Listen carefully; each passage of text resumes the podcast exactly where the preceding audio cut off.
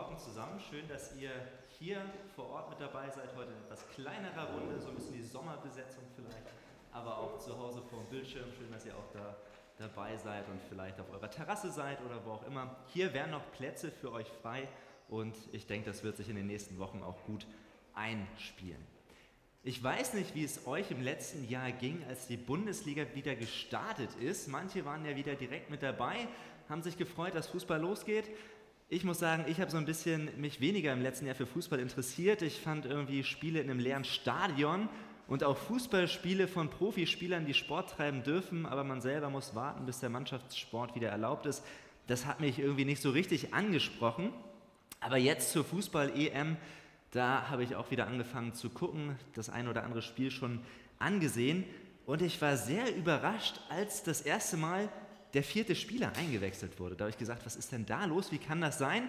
Und als dann noch ein fünfter kommen durfte, da wusste ich nicht mehr, was passiert ist. Ich bin damit aufgewachsen, dass im Fußball drei Spieler eingewechselt werden dürfen. Das war schon immer so, seit ich denken kann. Wahrscheinlich auch so, seit die meisten von euch denken können.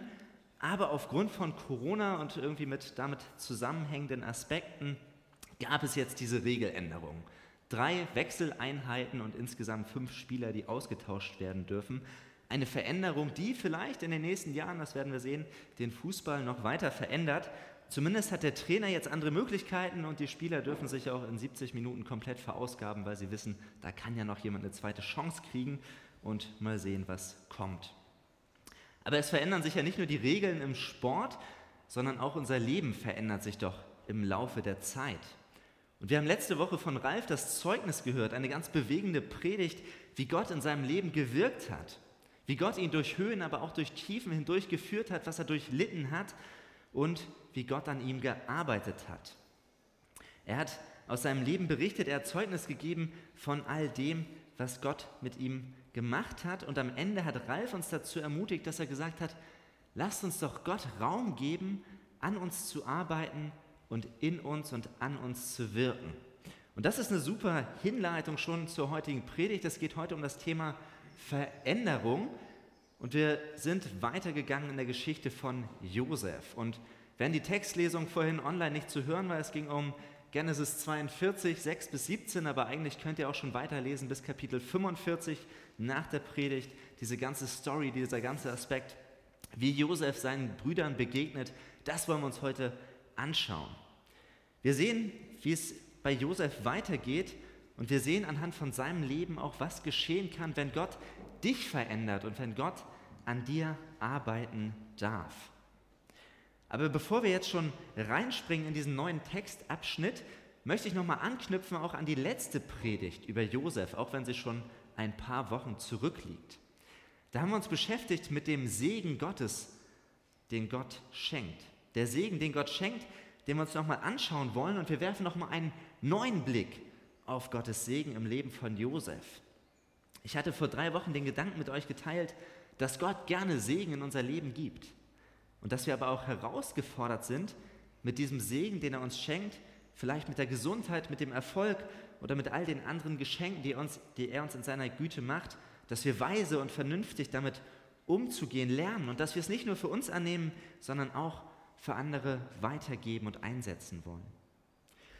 Und im Leben von Josef, da haben wir gesehen, er kam aus den Tiefen des Gefängnisses heraus, er wurde befreit und der Pharao hat ihn zum zweitmächtigsten Mann Ägyptens werden lassen. Durch die Begabung und Begnadigung Gottes war Josef beschenkt. Er konnte Träume ausdeuten, äh, auslegen, die Träume des Pharao erklären und er konnte dann auch, er hat die Weisheit bekommen, damit gut umzugehen. Und so konnte er Ägypten vorbereiten und sie vor dieser siebenjährigen Dürrezeit, die sich angebahnt hat, darauf konnte er sich einstellen, er konnte Vorkehrungen treffen. Und in diesem ganzen Zusammenhang, da sagt Josef dann auch bei der Geburt von Manasse, im Blick auf das, was vor seiner Zeit war, da sagt er, denn Gott hat mich alle Not und den Verlust meines Vaterhauses vergessen lassen. Gott hat es mich vergessen lassen. Das ist die Bedeutung von Manasse. Das haben wir uns angeschaut. Und das ist wirklich eine ganz große Bedeutung für Josef und für den Umgang mit seiner Vergangenheit. Die Familie, das haben wir gesehen, das war das wichtigste Gut in der damaligen Zeit. Und es war das Schlimmste, wenn du aus deiner Ursprungsfamilie herausgerissen wurdest, wenn du aus deiner Sippe, aus dem Gefüge, in das du sozial hineingestellt bist, wenn du das nicht mehr hast. Das ist ja für uns heute schon schwer. Corona hat es uns in abgeschwächter Form gezeigt, wie es ist, wenn Beziehungen und Gemeinschaft nicht mehr so möglich sind. Aber damals war es noch viel endgültiger, natürlich auch ohne die technischen Möglichkeiten.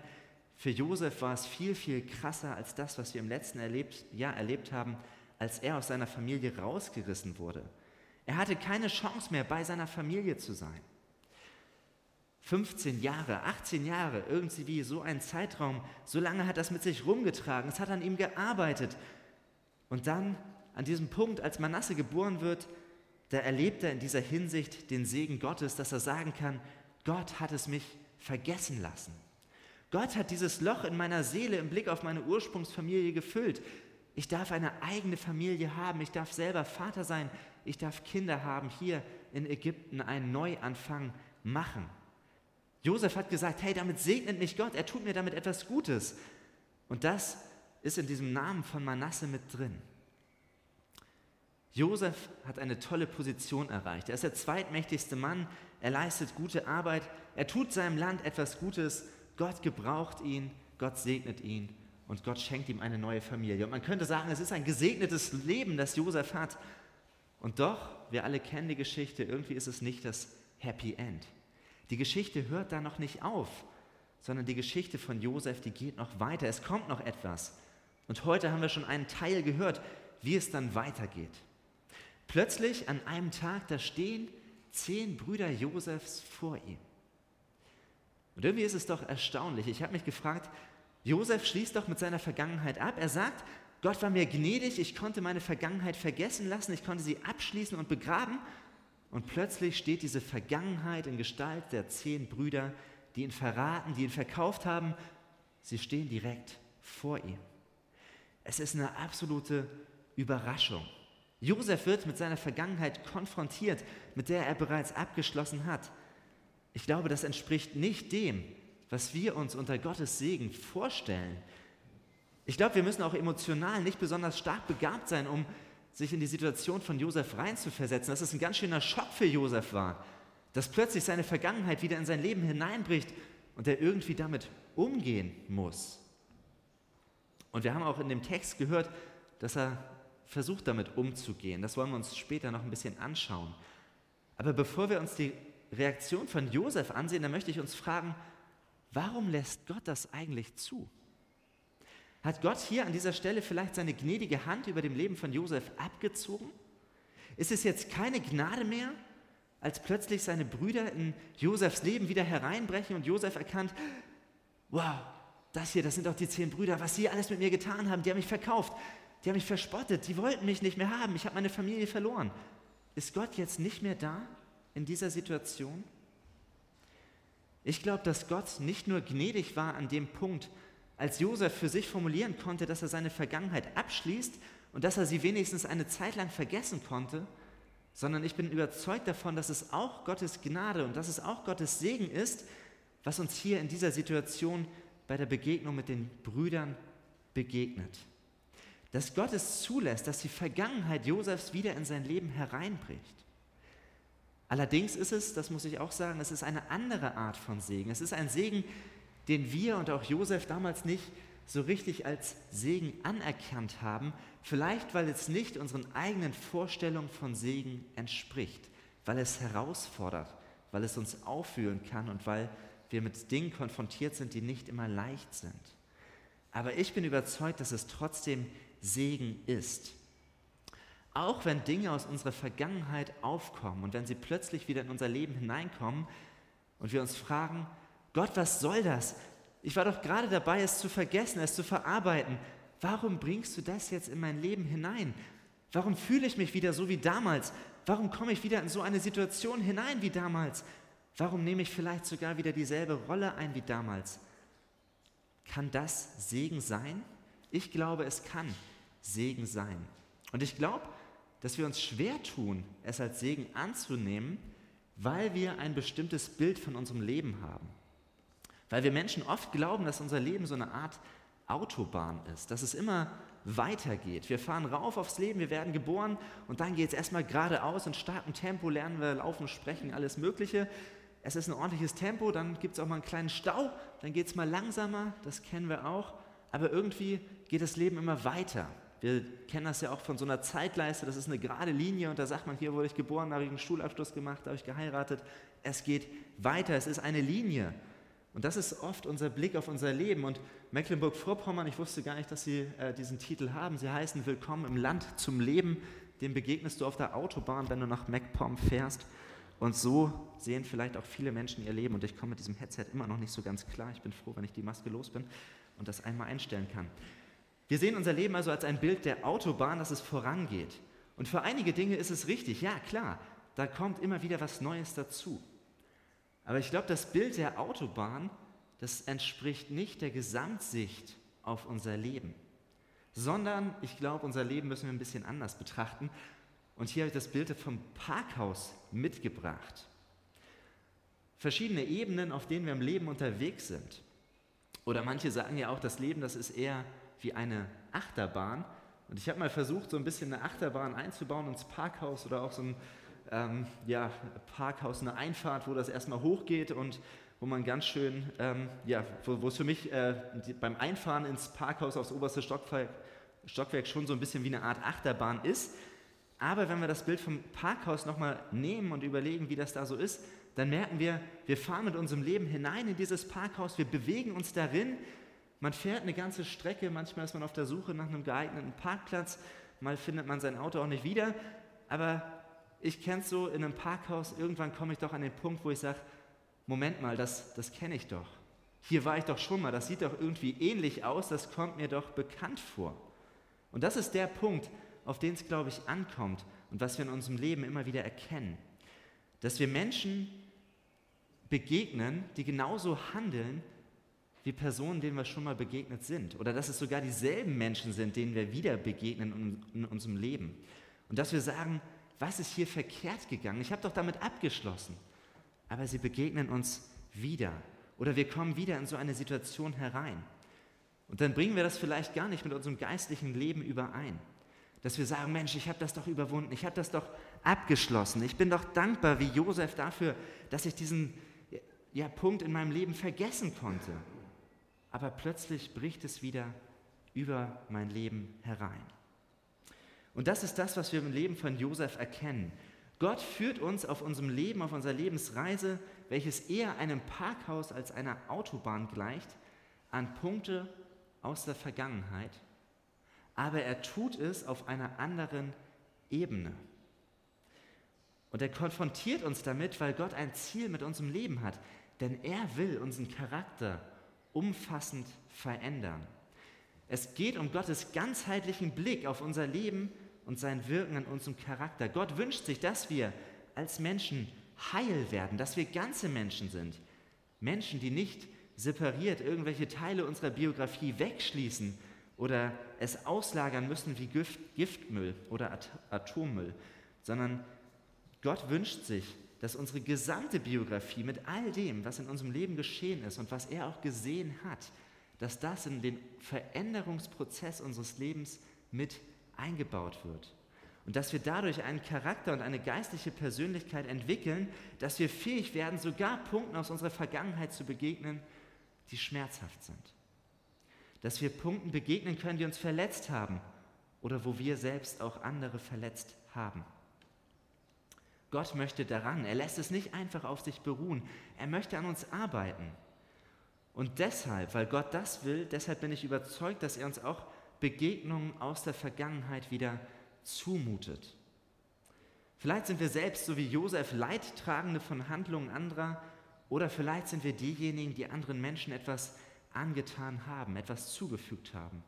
Und das sind beides zwei Seiten einer Medaille des Handeln Gottes und in gewisser Weise und im größeren Zusammenhang auch des Segen Gottes, den er uns zumutet. Dass er uns das nicht einfach so erlässt oder dass er uns damit alleine lässt, dass er uns fertig sein lässt damit, sondern Gott sieht das Ganze. Gott überblickt unser ganzes Leben mit allen Höhen, aber auch mit den Tiefen, die das Leben mit sich bringt. Und Gott fordert uns heraus, den Prozess der Charakterveränderung zuzulassen in unserem Leben, dass wir nicht einfach nur wie auf einer Autobahn nach vorne schauen und sagen immer weiter so, ganz egal, was hinter mir liegt. Dass wir die Vergangenheit nicht ausblenden, sondern dass wir sie gesund in das, was aktuell ansteht und was noch kommen wird, dass wir lernen, es einzuarbeiten und damit umzugehen. Und zugleich ist mir aber auch wichtig zu sagen, wenn du momentan mehr bei dem bist, was wir uns beim letzten Mal angeschaut haben, dass Gott dich segnet, dass du beschenkt bist, dass du aufatmen kannst für das Gute, was Gott in dein Leben gibt, dann bleib dabei. Wenn Gott geschenkt hat, dass du Dinge vergessen kannst, dann ist das auch Segen Gottes. Fang nicht an, verzweifelt in deiner Vergangenheit zu suchen, was du aufarbeiten musst. Oder dass du jetzt ängstlich abwarten musst, wann da der Punkt kommt, dass etwas aus der Vergangenheit über dich hereinbricht. Sondern wir dürfen den Segen Gottes, den er schenkt, genießen. Wir müssen uns nicht runterziehen lassen davon, dass Gott uns irgendwann auch mit unserer Vergangenheit konfrontieren will. Aber wir sollten doch damit rechnen, dass, wenn die Zeit reif ist, dass wir dann anhand von Josef sehen können, dass Gott uns behutsam und zu dem Zeitpunkt, den er festlegt, auch mit Punkten aus unserer Vergangenheit konfrontieren will. Egal, ob wir selbst Leid getragen haben oder ob wir Teil davon waren, dass andere haben Leid ertragen müssen. Wir dürfen wissen, Gott ist mit uns und mit unserem Charakter nicht fertig. Er möchte uns immer weiter verändern und er möchte dafür auch unsere Vergangenheit nutzen. Gott ist an unserem ganzen Leben interessiert. Er will unseren Charakter im Ganzen verändern und deshalb kann es sein, und das ist meine Sichtweise auf das Leben von Josef, deshalb kann es sein, dass er Dinge in unser Leben hineinbringt, von denen wir geglaubt haben, dass sie erledigt sind und dass sie keine Rolle mehr spielen. Wir wollen uns anschauen, wie Gott es bei Josef macht. Und wir sehen in dieser Begegnung von Josef mit seinen Brüdern, dass Josef selber in einen Prozess einspringt in dieser Zeit, dass er durch das Zusammentreffen mit seinen Brüdern verändert wird, dass er bei weitem noch nicht komplett darauf vorbereitet war. Josef redet zunächst sehr hart zu seinen Brüdern. Wir wissen genau, gar nicht genau, warum er das macht, warum er so reagiert. Ob es einfach die emotionale Reaktion ist, weil er davon überfordert ist, dass, er, dass sie plötzlich vor ihm stehen. Oder vielleicht hat er es auch geplant. Vielleicht hat er gesagt, ich will sie spüren lassen, was ich habe durchmachen müssen. Und deshalb steckt er sie vielleicht ins Gefängnis. Vielleicht macht er das auch unbewusst. Ich weiß es nicht, warum Josef so reagiert, wie er reagiert. Ob es emotional gefärbt oder strategisch geplant ist. Aber wir sehen in der Begegnung von Josef mit seinen Brüdern, dass er eine Entwicklung durchgeht. Nach der Gefangennahme von ihnen kommt er dann nämlich auch in den nächsten Tagen und er sagt, hey, ihr dürft nach Hause gehen, aber einen von euch, den behalte ich hier. Ja, sie dürfen sogar das Getreide kaufen und Josef gibt ihnen, das kennen wir gut aus der Geschichte, er gibt ihnen ja sogar das Geld wieder mit, er steckt es ihnen heimlich zu, er will ihnen doch irgendwie was Gutes tun aber die Brüder sind natürlich total entsetzt, als sie das entdecken. Ihr Vater Jakob ist empört, was sie da gemacht haben. Und als die Brüder dann zu Jakob sagen, dass Simeon zurückgeblieben ist bei diesem mächtigen Mann in Ägypten und dass er auch noch will, dass sie Benjamin mitbringen, dann ist es eine Katastrophe für Josef. Das ist eine Riesengeschichte, die da natürlich sich ereignet. Aber Jakob lässt die Brüder oder seine Söhne letztlich ziehen. Und dann bei der zweiten Reise kommen die Brüder wieder nach Ägypten und diesmal veranstaltet Josef ein großes Festmahl. Und er setzt seine Brüder an ihren Platz, jeden dem Alter nach geordnet. Und die Brüder, die staunen, was soll das denn? Woher weiß er das? Und in der Begegnung von Josef mit seinen Brüdern, da merkt er, hey, Gott hat auch am Charakter meiner Brüder gearbeitet. Und unter Tränen gibt er sich schließlich zu erkennen, er sagt, ich bin's, ich bin Josef, euer Bruder, erkennt ihr mich nicht? Und seine Brüder, die sind schockiert, was da passiert. Damit haben sie natürlich nicht gerechnet. Sie dachten, ihr Bruder ist tot. Und Josef lädt sie ein. Und er kommt an einen Punkt, dass er über das, was seine Brüder ihm angetan haben, dass er darüber etwas aussprechen kann. Und das lesen wir dann in Kapitel 45 in Vers 8, dass er sagt, nicht ihr habt mich hierher gebracht, also nicht seine Brüder, sondern Gott. Er hat mich zum Vater für den Pharao gemacht, zum Herrn für seinen Hof und zum Herrscher über das ganze Land. Nicht ihr habt mich hierher geschickt, sondern Gott. Und wir müssen uns daran erinnern, einige Zeit vorher, einige Jahre vorher sagte Gott, sagte Josef noch, Gott hat mich den Kummer meiner Familie vergessen lassen. Aber jetzt in der Begegnung mit seinen Brüdern, da ist er in der Lage, diese Vergangenheit, die Vergangenheit, die sich nicht verändert hat, aber dass er dieser Vergangenheit, die da war, dass er ihr eine völlig neue Bedeutung gibt. Dass er es neu interpretiert, dass er dahin kommt zu sagen, nicht ihr habt mir dieses Böse angetan, sondern Gott hat bei all dem auch seine Hand darüber gehabt. Er hat mich hierher geschickt, damit ich euch rette. Und wir sehen hier anhand von Josef eine radikale Charakterveränderung, dass ein Mensch dahin kommt, seiner Vergangenheit eine neue Deutung zu geben. Und das ist ein absolutes Geschenk von Gott. Und das fordert mich und das fordert, denke ich, auch euch stark heraus. Dass wir über unsere Vergangenheit neu nachdenken und vielleicht auch neu urteilen, sie neu betrachten und deuten können. Und dabei ist die Deutung, die Josef über seine Vergangenheit ausspricht, das muss nicht dieselbe Deutung sein, die wir über unsere Vergangenheit aussprechen. Und das darf erst recht nicht die Deutung sein, die wir über die Vergangenheit eines anderen aussprechen, als eine Art frommer Schwamm, der einmal darüber wischt und alles Geschehene in ein anderes Licht stellen will. Dass Gott damit schon bestimmt irgendwas Gutes vorhat, wald mal ab, du wirst schon sehen. Wenn wir das anderen zusprechen, dann ermutigen wir sie damit nicht, sondern das tut weh, das verletzt. Es gibt Situationen in unserer Biografie und bei Menschen in unserem Umfeld, wo sich so ein Satz absolut verbietet. Aber wenn ein Mensch so einen Satz sagt, dann sagt er es selbst über sein Leben, nach einem Veränderungsprozess, den Gott in ihm angestoßen hat und den Gott mit ihm gegangen ist. So einen Satz, den kann man nur auf sich bezogen sprechen, nicht für andere, so gut es auch gemeint sein mag. Und gleichzeitig besteht aber auch die Chance, dass Menschen über ihre eigene Vergangenheit so einen Satz sagen können. Aus eigener Entscheidung heraus, weil Gott sie so geführt hat. Nicht aus Zwang, sondern durch Veränderung, die Gott angestoßen hat. Dass man sagen kann, was ich erlebt habe, da haben die Menschen es schlecht mit mir gemeint und schlecht gemacht. Aber ich weiß und ich kann annehmen, Gott hat es gut gemacht.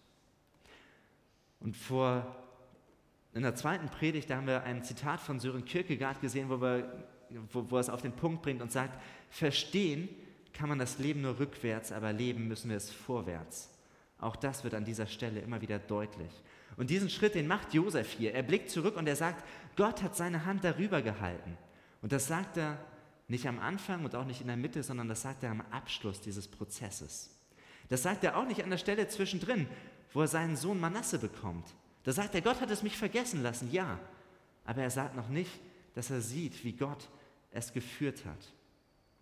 Und so gibt uns das Leben von Josef mindestens zwei Herausforderungen mit auf den Weg und mit hinein in die Auseinandersetzung mit deiner und mit unserer Vergangenheit. Und das eine ist, dass wir uns fragen müssen, lassen wir eigentlich zu, dass Gott unseren Charakter verändert? Wenn wir einmal, ja voll, genau. Lassen wir zu, dass Gott unseren Charakter verändert. Begegnungen mit unserer Vergangenheit sind Chancen und Gelegenheiten Gottes, Veränderungen an unserem Charakter zuzulassen oder in Gang zu bringen. Und es kann natürlich Punkte aus der Vergangenheit geben, die sind hart. Der Umgang damit ist schwer. Und vielleicht ist es aber heute auch die sanfte Bitte Gottes, dass er fragt, ob er deinen Charakter verändern darf, dass Dinge in Gang kommen und dass wir nicht bleiben müssen, wie wir sind, und ob wir unsere Zustimmung geben, dass Gott das, was in der Vergangenheit drin war, dass etwas Neues in Gang kommt. Damit wir verändert werden, um Gott immer mehr wiederzuspiegeln und dass er in uns arbeiten darf. Und dass wir herausgefordert sind, eine Antwort auf diese Frage Gottes zu geben. Und es gibt aber auch eine zweite Möglichkeit, dass wir uns fragen dürfen, sind wir eigentlich schon bereit? Sind wir stark genug dafür, dass Gottes Handeln an unserem Charakter und die Veränderung, die er bereits gewirkt hat, dass wir bereit sind, dass es auch für andere sichtbar wird. Dass Begegnungen mit unserer Vergangenheit Gottes Chance auch, auch sind, um Veränderungen in unserem Charakter zu zeigen. Dass Gott an uns arbeitet und dass andere das erkennen können in der erneuten Begegnung mit ihnen. Und mit Sicherheit ist das, was wir an Gnade, an Größe und an Schönheit in unserem Leben erleben, auch eine Art Gottes an uns zu arbeiten, dass wir uns freuen dürfen über den Segen, den er schenkt und dass das hilft, um mit der Vergangenheit besser zurechtzukommen. Und Gott stellt uns aber auch vor die Herausforderung und er, und er sagt, ich habe an dir gearbeitet, du, du bist durch mich verändert worden. Wann ist der Zeitpunkt, dass du stark genug dafür bist, im Hinblick auf deine Vergangenheit jetzt anders zu reagieren? Dass du nicht wieder in alte Verhaltensmuster oder Denkweisen zurückfallen musst und dass er sagt, hey, ich habe so viel in dich investiert, ich habe an dir gewirkt, dass ich dich jetzt mit dem begegnen lasse, weil ich glaube, dass du es kannst. Und das sind zwei Herausforderungen. Vielleicht ist es das eine, vielleicht ist es das andere, was bei dir ansteht. Vielleicht ist es auch keins von beiden. Das ist auch in Ordnung. Wir müssen nicht argwöhnisch in unserer Vergangenheit wühlen und alte Sachen hochkochen. Aber wenn Gott den Zeitpunkt setzt, dann dürfen wir uns damit auseinandersetzen. Oder wenn Gott es auf sich beruhen lässt, dann dürfen wir es auch dankbar annehmen und Dinge auch vergessen können. Aber wenn Gott unser Herz anrührt, dann kann es eins von beiden sein. Und so möchte ich dich und so möchte ich uns heute einladen, mit dem Lied, das wir nach dieser Predigt singen, einzustimmen, dass wir sagen, Jesus, zu dir kann ich so kommen, wie ich bin. Und in der dritten Strophe geht es dann darum, dass wir sagen, singen dürfen, bei dir muss ich nicht bleiben, wie ich bin. Und das dürfen wir gerne mitsingen als eine Art Antwort und als Bekenntnis dazu, dass wir Gott unser Okay geben, den Veränderungsprozess weiter voranzutreiben, dass er unser Leben ganz machen will, dass er es heil machen will, auch mit dem, was die Vergangenheit mit sich gebracht hat. Und vor dem Lied möchte ich aber noch gerne beten. Herr Jesus Christus, du bist der Herr über unser Leben. Du siehst unser Leben mit seiner ganzen Spanne von Anfang bis Ende. Und Herr, wir wollen es als einen Akt der Gnade ansehen, dass du unsere Vergangenheit nicht einfach auf sich beruhen lässt. Dass wir mal erleben dürfen, dass sie ruhen darf, dass alte Wunden nicht aufgerissen werden, aber dass wir auch sehen dürfen, dass du möchtest, dass wir darüber hinwegkommen, dass wir gesund werden, dass wir in einer neuen Weise und auf einer neuen Ebene lernen, damit umzugehen, dass wir gestärkt werden. Und Herr, deshalb bringst du uns manchmal mit unserer Vergangenheit wieder in Kontakt. Und ich danke dir dafür, wo wir das erlebt haben und wo wir Veränderung erleben durften. Und gleichzeitig siehst du aber auch, dass es offene Punkte gibt, Dinge, die in unserem Leben offen sind, dass es Löcher in unserer Seele gibt, wo es Unbereinigtes und Unverarbeitetes aus deiner Sicht gibt. Und Herr, ich bitte dich für uns als Gemeinde und besonders für alle, die aktiv sagen, ja, wir möchten diesen Prozess zulassen, dass du uns in diesem ganzen Prozess beschützt und bewahrst mit deiner Gnade. Herr, ein solcher Prozess ist schmerzhaft, das ist kein leichter Weg. Wir bitten dich, hilf du, uns an diesen Punkt zu bringen und dass du es schenken magst, dass wir im Rückblick sagen können, dass es schwer war, dass es Kraft gekostet hat, aber dass es gut getan hat, weil wir durch die Auseinandersetzung und deine Führung ein Stück heiler geworden sind. Ein Stück auf dem Weg vorangekommen sind, wie du uns haben willst. Und Herr, so bitten wir dich, hör nicht auf, an uns zu arbeiten. Wir sind abhängig davon, dass du unseren Charakter schärfst und dass du uns veränderst. Und dass du uns die Gnade gibst, dass wir anderen vergeben können und dass wir lernen, immer mehr Verantwortung zu übernehmen für das, was wir in unserem Leben tun oder getan haben. Und Herr, so bitten wir dich, dass deine Gnade auch in der neuen Woche uns begleitet. Hab Dank für die Gnade, die wir im Leben von Josef, aber auch im Leben von vielen anderen, auch von Zeitgenossen in der heutigen Zeit sehen dürfen, dass du Gutes mit uns vorhast, dass du mit uns bist, dass du gnädig bist, dass du barmherzig bist. Danke, dass du uns nicht alleine lässt in solchen Veränderungsprozessen und wir loben und preisen deinen Namen. Amen.